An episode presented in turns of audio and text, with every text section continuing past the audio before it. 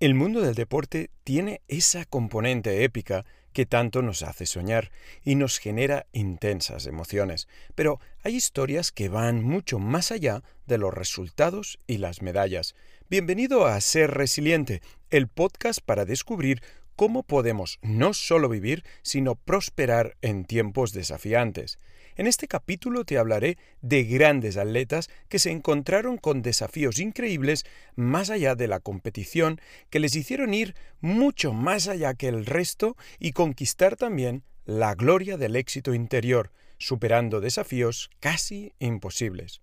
Cuando a Luis Zamperini le invitaron a los Juegos Olímpicos de Berlín en 1936, poco podía esperar que, unos años después, pasaría 47 días a la deriva en el Océano Pacífico.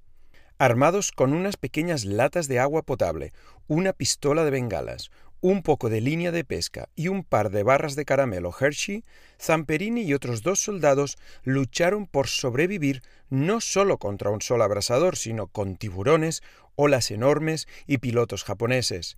Y eso solo fue el principio. Pero todo empezó mucho antes. Zamperini fue un niño problemático que encontró una salida en el atletismo.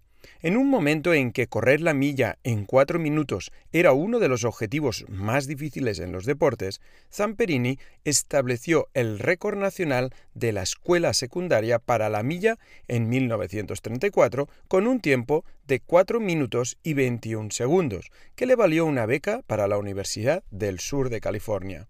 Zamperini participó en los Juegos Olímpicos de Berlín en 1936 y terminó octavo en la carrera de 5.000 metros, pero corrió la vuelta final más rápida de todos los competidores en 56 segundos, algo sin precedentes hasta esa fecha. Su empujón final incluso llamó la atención de Adolf Hitler, quien personalmente felicitó a Zamperini después de la carrera. Solo el inicio de la Segunda Guerra Mundial interrumpió su ambición de participar en los Juegos Olímpicos de 1940. Un año después se unió al Cuerpo Aéreo del Ejército en noviembre de 1941 y fue entrenado como bombardero. En mayo de 1943 se encontraba volando un bombardero B-24 buscando a otra tripulación que había tenido problemas y se había visto forzada a amerizar cuando su propio avión tuvo problemas mecánicos. Zamperini y su tripulación acabaron también en el océano, solo sobreviviendo él y dos compañeros. Zamperini, Francis McNamara y Russell Allen Phillips estaban en una situación desesperada. Rápidamente se quedaron sin comida y agua potable. Pasaron el tiempo contando historias y fingiendo cocinar comidas. Unos 33 días después de su accidente, Mac falleció. Los dos miembros de la tripulación sobrevivientes se enfrentaron a olas del tamaño de un tifón, tiburones agresivos y fueron atacados por pilotos japoneses. Su balsa, acribillada por las balas, desgastada por el sol abrasador, apenas podía sostener sus cuerpos demacrados y exhaustos. Finalmente, el 15 de julio, los dos hombres fueron recogidos por soldados japoneses. Fueron mínimamente atendidos para recuperar la salud antes de ser transferidos a un campo de prisioneros de guerra. La crueldad en los campos de prisioneros japoneses llevó a la muerte de un tercio de todos los que pasaron por ellos. De hecho, la intención de los japoneses era matarlos a todos para el final de la guerra. Zamperini, siempre al borde de la inanición, fue separado de Phillips y llevado a varios campos donde fue tratado con especial crueldad debido a su fama de corredor. Durante su cautiverio se vio obligado a limpiar las letrinas, palear carbón y fue golpeado implacablemente. Debido al duro trato recibido, al clima frío y a la desnutrición severa, Zamperini contrajo beriberi, una enfermedad mortal causada por la deficiencia de vitaminas. Estaba al borde de la muerte. Pero el 6 de agosto de 1945 Estados Unidos lanzó una bomba atómica sobre Hiroshima y menos de un mes después Japón se rindió. Gracias a los víveres y a las noticias de victoria que lanzaban los aviones aliados, Zamperini recuperó gradualmente su salud y fue liberado oficialmente el 5 de septiembre de 1945, más de dos años después de su accidente aéreo. Para entonces, los Estados Unidos lo habían declarado muerto y sus padres habían recibido su corazón púrpura póstumamente. La mayoría de su familia y amigos habían asumido durante mucho tiempo que había muerto. Sobrevivió porque su mentalidad de luchador no le hizo rendirse nunca, y al regresar de la guerra, Zamperini siguió empujando físicamente su cuerpo al límite. Su pasión por la vida y su vitalidad mental siguen siendo un ejemplo para muchas generaciones que pudieron conocer su historia gracias al bestseller Unbroken y su película homónima. Zamperini falleció en julio de 2014 a la edad de 97 años. Y es que las pruebas más difíciles nunca se encuentran bajo la seguridad de una competición con reglas establecidas que todos los que participan aceptan y respetan. Por muy épico que pueda parecer el deporte, en realidad es una simulación de la épica del mundo real. Y Zamperini demostró al mundo cómo la valentía es un rasgo inherente del ser humano. La rendición siempre tiene que pasar en nuestra mente primero. Él nunca se rindió, ni dentro ni fuera de las pistas de atletismo. La fuerza no viene de ganar, tus luchas desarrollaron tus fortalezas. Cuando pasas por dificultades y decides no rendirte, eso es fuerza. Arnold Schwarzenegger. Kieran Behan es un gimnasta irlandés que a la edad de 10 años le extirparon un tumor canceroso de su muslo. La operación salió tan mal que de hecho se despertó gritando de dolor por un daño nervioso masivo. El pronóstico fue que nunca más podría volver a andar, a pesar que su única pasión hasta ese momento había sido la gimnasia, y estaba decidido a convertirse en campeón olímpico.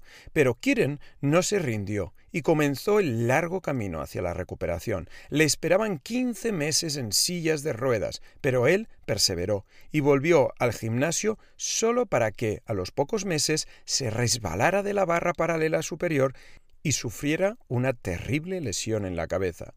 Estaba tan gravemente herido que perdía la conciencia cada vez que literalmente parpadeaba. Se perdió un año entero de escuela y tuvo que volver a entrenar su cerebro y recuperar su coordinación. Una vez más, siguió luchando y volvió a la escuela usando un bastón, a pesar que sus compañeros de clase se burlaron cruelmente de él, y tardó tres años de duro entrenamiento para alcanzar otra vez el nivel que había tenido. Por el camino volvió a tener golpes y fracturas, incluso una lesión de rodilla cuando ya había sido seleccionado para el Campeonato de Europa. Behan comenta que ahí sí estuvo a punto de abandonar, pero no lo hizo. Nunca se rindió y logró convertirse en el campeón de la Copa del Mundo de Gimnasia para ejercicios de suelo en 2011 y luego consiguió clasificarse para los Juegos Olímpicos de Londres 2012 había alcanzado su sueño de infancia a pesar de todas las adversidades, pero de hecho consiguió mucho más. Demostró cómo no somos el producto de lo que nos sucede, sino de las decisiones que tomamos sobre qué hacer con lo que nos sucede. Como dijo Aristóteles, considero más valiente el que vence sus deseos que el que conquista a sus enemigos, porque la victoria más difícil es sobre uno mismo. Bethany Hamilton es otro caso asombroso de resiliencia humana y autosuperación. Hamilton nació el 8 de febrero de 1990 en Hawái, hija de Tom y Cherry. Criada en una familia de surfistas, junto con los hermanos mayores Noah y Tim, Bethany aprendió a surfear de muy joven y a los ocho años competía, y a los nueve años se había ganado su primer patrocinio. En la mañana del 31 de octubre de 2003, Hamilton salió a surfear en Tunnels Beach, en Haena, con su mejor amiga, Alana Blanchard, acompañada por el padre y hermano de Blanchard. Mientras estaba estirada en su tabla, Hamilton de repente sintió una intensa presión en su brazo izquierdo y fue tirada hacia adelante y hacia atrás durante unos segundos. Inicialmente, y sin sentir dolor, notó que el agua a su alrededor se había vuelto roja, y sus amigos, aterrados, se dieron cuenta de que su brazo izquierdo había sido cortado casi hasta el hombro. El padre de Blanchard actuó rápidamente y le hizo un torniquete de emergencia con la correa de su tabla de surf y se la llevó al Wilcox Memorial Hospital, dejando en shock a su padre que estaba en la sala de operaciones a punto de ser sometido a una cirugía de rodilla. aunque perdió aproximadamente el 60% de su sangre después del ataque y se sometió a varias cirugías, fue estabilizada y dada de alta después de unos días. A medida que la historia atrajo la atención nacional, se determinó que Hamilton había sido atacada por un tiburón tigre de tres metros. Con una entereza asombrosa sobre el incidente y el cambio radical que éste había supuesto en su cuerpo, prometió volver a surfear lo antes posible. Como ella dice, no necesito que sea fácil, solo posible. La determinación de Bethany hizo que reanudara el surf solo un mes después del ataque, lo que hizo que su historia estuviera en todos los noticieros. Su autobiografía de 2004, Soul Surfer, A True Story of Faith, Family and Fighting to Get Back on the Boat, se convirtió en un éxito de ventas y fue honrada por su coraje por MTV, ESPN y la Academia de Deportes de los Estados Unidos. El accidente fue fundamental para ayudarla a superar los momentos difíciles, pero sobre todo le enseñó a cómo vencer su miedo en momentos difíciles. No solo ha conseguido superar el miedo, sino que ha dedicado gran parte de su vida a ser un modelo a seguir para los jóvenes amputados. Se ha convertido en una inspiración para muchas niñas que pasan por la amputación y la adolescencia, a través de su organización benéfica Friends of Bethany. Anna Sofía Robb y Dennis Quaid protagonizaron la película Soul Surfer del 2011, que se inspiró en la increíble historia de Bethany. Sé que el miedo es un obstáculo para algunas personas, pero para mí es solo una ilusión. El fracaso siempre me hace esforzarme más en la próxima oportunidad.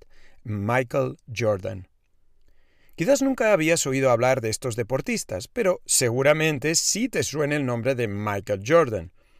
Considerado uno de los mejores jugadores de baloncesto de todos los tiempos, si no el mejor, Jordan tiene una vida llena de resiliencia. Él atribuye su éxito a sus muchos fracasos, porque según él le hicieron esforzarse aún más. Ciertamente no lo desanimaron. Cuando era muy joven, ni siquiera se pensaba que tuviera un gran talento, y no fue aceptado para el equipo de baloncesto de la escuela secundaria.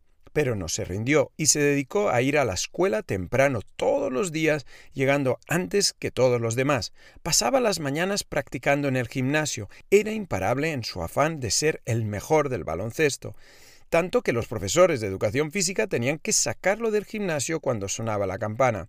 Lo mismo pasó en la universidad y tuvo que intentarlo varias veces hasta entrar en el equipo universitario de baloncesto, aunque estaba decepcionado ya que apenas se le permitió jugar en los Juegos Interescolares. Estaba principalmente en el banquillo repartiendo agua y toallas a los jugadores cansados pero nunca se rindió y utilizó cualquier situación a su favor. Él siempre ha considerado los fracasos como parte del proceso y aunque lógicamente no le gustara fallar o perder, supo hacer un buen uso de ello.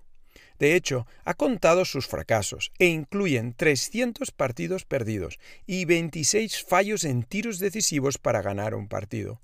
La mayoría de los campeones están desanimados y desmotivados por los fracasos, pero Michael Jordan tuvo una actitud diferente y los consideró como la receta para su éxito, sin contar, por supuesto, el hecho que tuviera que superar la muerte de su padre, que fue su principal apoyo, entre otras muchas situaciones que lo apartan de un deportista tradicional.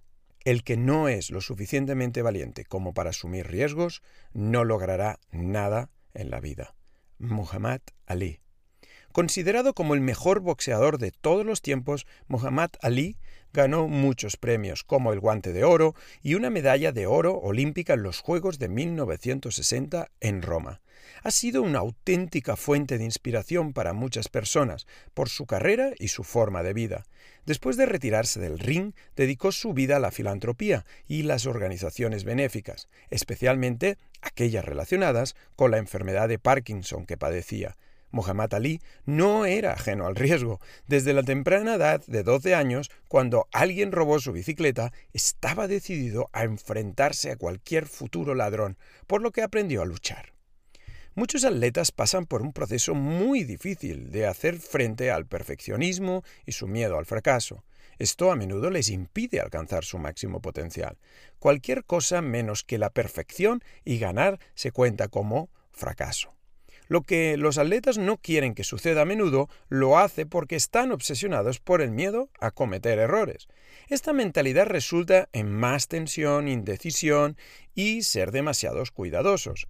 Muhammad Ali fue un excelente ejemplo de tomar riesgos calculados y ha permanecido como una inspiración para muchas generaciones. En el boxeo hay una prueba que se utiliza para estimar el talento de los atletas. Es conocida como el cuento de la cinta. Mide los atributos físicos de los boxeadores, que se cree que predicen qué tan buenos serán en el ring. Ali no pasó la prueba en ninguna de las categorías, considerando que no tenía futuro en el deporte.